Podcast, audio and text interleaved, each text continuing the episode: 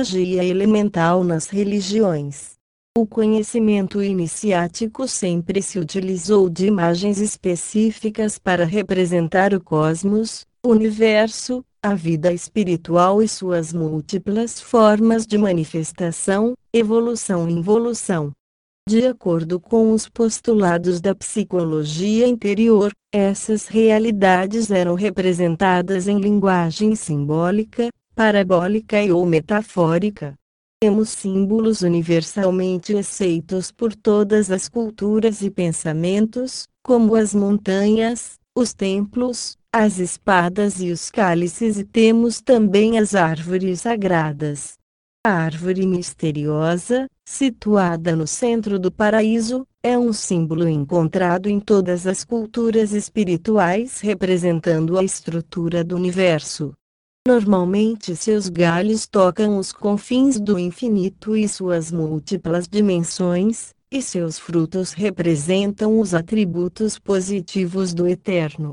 Sem exceção, a árvore sagrada fez parte das tradições genesíacas de povos, tais como os maias, astecas e incas, os egípcios, os cabalistas hebreus, persas, druidas, povos nórdicos, chineses, japoneses, coreanos, maoris, nativos africanos etc. Vejamos alguns exemplos como ilustração. A árvore Bodhi é universalmente reconhecida a imagem do Buda Sakyamuni recebendo sua iluminação, após 49 dias de meditação profunda, sentado sob a árvore Bodhi, normalmente representada como uma figueira da Índia, na verdade, um trabalho profundo de iluminação dos 49 níveis de sua mente pela energia sagrada da Kundalini, simbolizada pela árvore do bem e do mal. Na Bíblia, lê-se: Comereis dos frutos de todas as árvores, menos da árvore do bem e do mal, ou seja, não usar a energia sexual animalescamente, mas magicamente. Daí essa portentosa árvore ser considerada na Ásia como a árvore da vida. Afirmam as tradições budistas que a árvore sagrada protegia o Buda das investidas do demônio Mara, ela protegia envolvendo o iluminado com seus galhos. A árvore escandinava. A versão nórdica da árvore da vida está bem detalhada nos Edas, a Bíblia escandinava, na verdade uma coletânea de contos de fundo esotérico. Chamada de Yggdrasil, essa árvore representava o deus Ig, ou Odin, e era um gigantesco freixo situado no cimo de uma montanha. Yggdrasil que servia de abrigo para as reuniões e concílios dos deuses e seus galhos ultrapassavam os limites dos céus. Quatro servos, os Devarajas, se alimentavam de seus brotos, em seu topo vivia uma majestosa águia, o espírito, e em suas raízes se encontrava a poderosa serpente Nidug, a Kundalini a ser desperta. Essa árvore sagrada era eterna porque estendia suas três raízes, as forças primárias, até duas fontes, a da primavera e a da sabedoria, guardadas pelo lobo Fenris, a lei, e pelo gigante de gelo Mimir, as forças instintivas da natureza. O Yggdrasil é a única potência capaz de levar os mortos na batalha para o Valhalla, o paraíso, e de impedir o fim do mundo, dos deuses e dos homens. Esse fim do mundo, entre os nórdicos, chama-se Ragnarok. Plantas sagradas entre os gregos, a magia vegetal esteve intimamente ligada aos deuses e tradições greco-romanos. Vejamos algumas, como referência: trigo foi o dom supremo de Deméter, ou Ceres, deusa da terra. É o alimento do corpo e da alma. Como o arroz entre os orientais e o milho entre os pré-colombianos, o trigo representa a chave da vida e da abundância é a energia à espera de sua transmutação. Elemental solar. Uva, dedicado ao deus Baco, ou Dionisios, do êxtase, da castidade e das artes. O vinho representa o trabalho sagrado da transmutação alquímica. Com o trigo, eram os dois principais símbolos do anelo de liberação nos templos de Eleusis e posteriormente se transformaram em parte do mistério crístico da salvação, mistério eucarístico. Na alquimia egípcia e depois na medieval, o pão e o vinho foram representados pelo sal e enxofre. Elemental venusiano, especialista em magia mental. Oliveira, é ao mesmo tempo alimento, medicina e combustível. Está ligado a Minerva, ou Palas Atena, deusa da sabedoria e do fogo. Louro, árvore sagrada do solar Apolo, ou Helios, representa o triunfo conquistado depois de longas batalhas e duros sacrifícios. É um dos símbolos dos videntes e profetas. Elemental solar. Artemisia, planta consagrada Diana Caçadora, Artemis, aqui socorre as mulheres no parto. O interessante é que essa planta regula a menstruação e evita a gravidez. Elemental do fogo, marciano. Murta, consagrada Vênus Afrodite. Além de afrodisíaca, diz-se que a aura da murta alimenta o amor nos lares. Pinheiro, associado a Júpiter Zeus, por sua presença majestosa e força. Esta árvore, pela solidez de sua madeira, representa a perpetuidade da vida. Elemental saturniano. Além das associações com as divindades, muitas plantas tinham íntima relação com determinados templos oraculares. Delfos e Delos estavam ligados ao louro, Dodona ao carvalho, Epidamo e Boécia canela e árvores condimentares. Também temos muitas outras representações que nos remontam à presença e à manifestação da divindade. Temos o Asvata ou figueira sagrada da sabedoria oriental, o Aoma dos Masdestas, onde se vê Zoroastro esquematizando o homem cósmico, o Zampon tibetano e o Carvalho de Ferécides e dos celtas. Duas das tradições que nos chegaram de forma mais complexa são a das plantas bíblicas e seu simbolismo e a árvore da vida cabalística. Plantas bíblicas tanto Antigo quanto o Novo Testamento são considerados mananciais abundantes dos simbolismos vegetais. O mistério do mundo das plantas é tão importante que vemos Deus criando com especial ênfase o reino vegetal nos primeiros dias do mundo.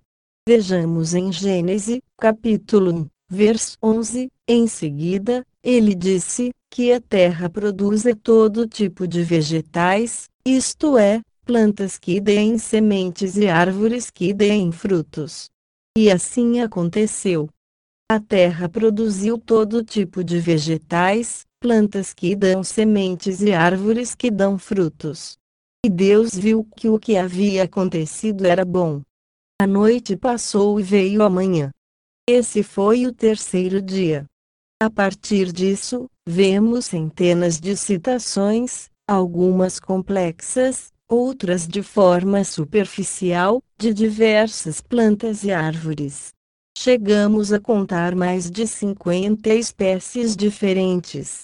Citemos algumas plantas encontradas na Bíblia: abóbora, açafrão, aloés, amendoeira, carvalho, cedro, cevada, endro, feno, figueira, ena, junco, lentilha, lírio, mirra, murta, nardo, olíbano, oliveira, palmeira, salgueiro, tamareira, trigo, videira, uva, zimbro etc. Por trás de meras citações, esconde-se uma sabedoria maravilhosa, um mistério conhecido por poucos esoteristas. A magia bíblica é algo muito profundo e merece um estudo à parte. Sabemos que a Bíblia é um aglomerado de livros altamente simbólicos, onde se vê o caminho iniciático completo, o trabalho total da realização alquímica da alma e do espírito, a história, não só do povo hebreu, mas de nosso planeta e também da galáxia. É um livro fantástico para quem sabe interpretá-lo, Os que possuírem as chaves da alquimia, da astrologia hermética, psicologia esotérica e cabala conhecerão a letra viva e não a letra morta, como a maioria. A magia elemental é um dos legados ocultos desse livro sagrado. Os elementais encarnados nas plantas bíblicas podem ser trabalhados na cura, na harmonia, na aceleração de nosso processo espiritual, no fortalecimento de nossas virtudes e poderes internos, etc. Vejamos dois exemplos da santa magia bíblica, para o leitor ter uma pequena noção do ensinamento escondido em cada citação. Livro de Jeremias, capítulo 1, vers 9. Aí o Eterno estendeu a mão, tocou em meus lábios e disse: Veja, estou lhe dando a mensagem que você deve anunciar. Hoje, estou lhe dando poder sobre nações e reinos, poder para arrancar e derrubar, para destruir e arrasar, para construir e plantar. O Eterno me perguntou: O que é que você está vendo? Um galho de amendoeira respondi.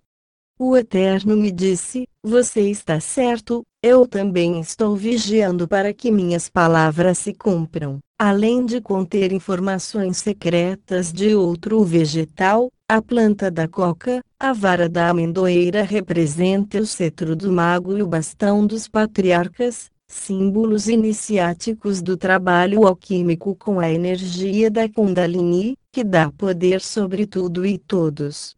Além disso, temos o trabalho mágico propriamente, com o elemental da amendoeira, poderoso tanto para o bem quanto para o mal. Os magos europeus, especialmente os druidas, costumavam dissolver trabalhos de magia negra e também curar a distância com essa planta. É interessante notar que as palavras amendoeira e vigiando são muito parecidas, na língua hebraica.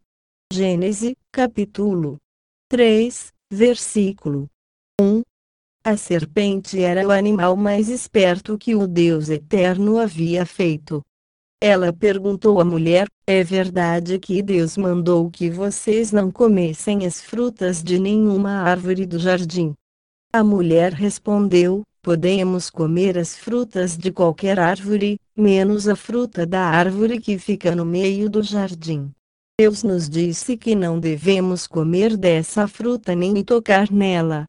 Se fizermos isso, morreremos. Mas a serpente afirmou: Vocês não morrerão coisa nenhuma. Deus disse isso porque sabe que, quando vocês comerem a fruta dessa árvore, seus olhos se abrirão e vocês serão como Deus, conhecendo o bem e o mal. A mulher viu que a árvore era bonita e que as suas frutas eram boas de se comer. E ela pensou como seria bom ter conhecimento. Aí apanhou uma fruta e comeu, e deu ao seu marido e ele também comeu. Nesse momento os olhos dos dois se abriram e eles perceberam que estavam nus.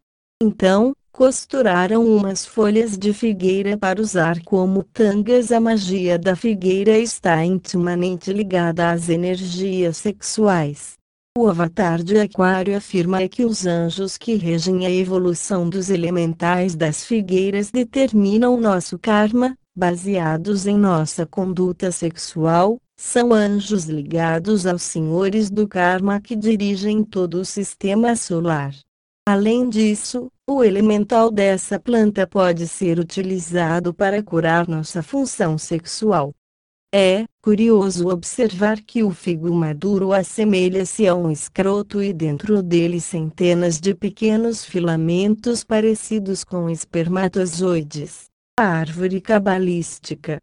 Os místicos judeus, ou cabalistas, primeiro criaram um jardim repleto de árvores frutíferas, em seguida, estabeleceram duas delas, a árvore da ciência e a árvore do bem e do mal, no meio do Éden e as transformaram no centro de todo o drama da humanidade. A árvore sefirótica, ou cabalística, é um desenho mágico filosófico que representa Adão Cadmon, ou homem cósmico, Deus, e as muitas dimensões onde ele se manifesta e trabalha. Na verdade, é uma tentativa de esquematizar de forma diagramática as forças universais.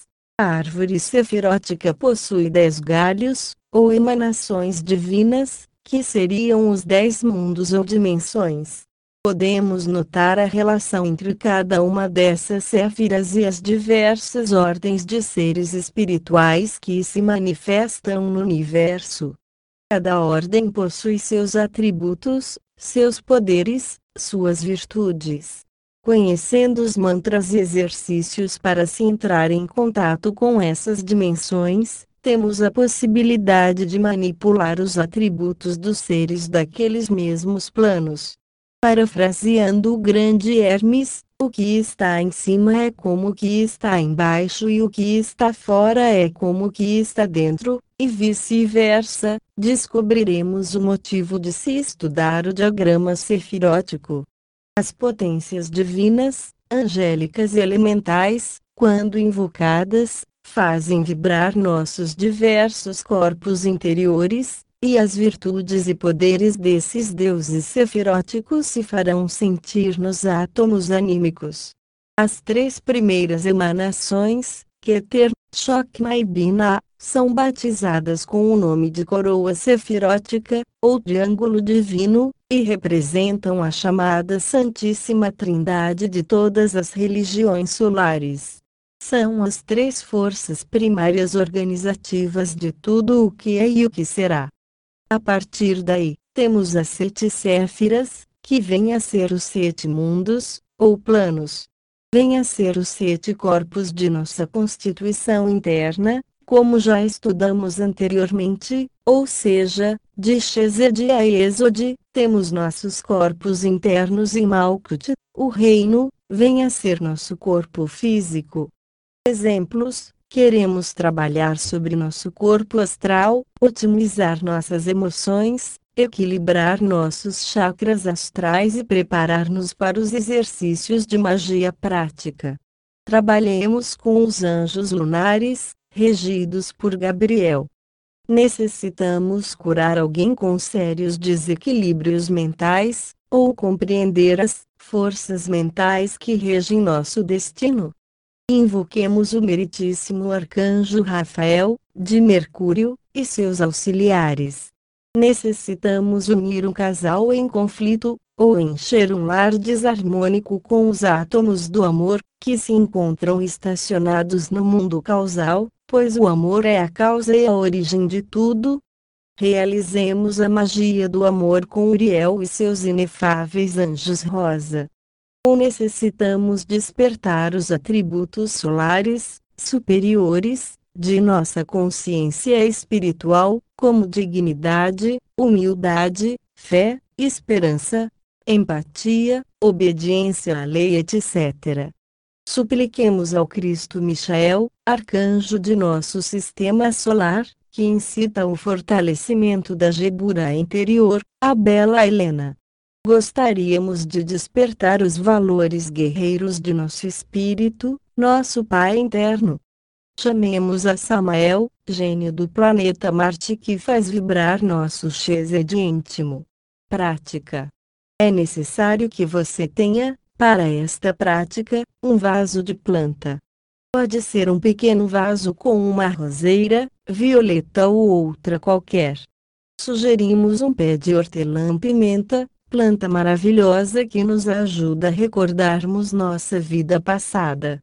Se desejar deitar-se na cama, coloque o vaso no criado mudo. Relaxe o corpo como das vezes anteriores e vocalize seu mantra de preferência. Pode ser o Aon. Peça sua divindade interior, ao seu Cristo interno ou à sua mãe natureza interior para que você sinta veja a presença do elemental da planta que está no vaso. Entre em meditação e vibre com a inteligência que existe dentro dessa planta. Fim do texto. Texto publicado em https Vega Conhecimentos. Com favor compartilhar nas redes sociais. Obrigado.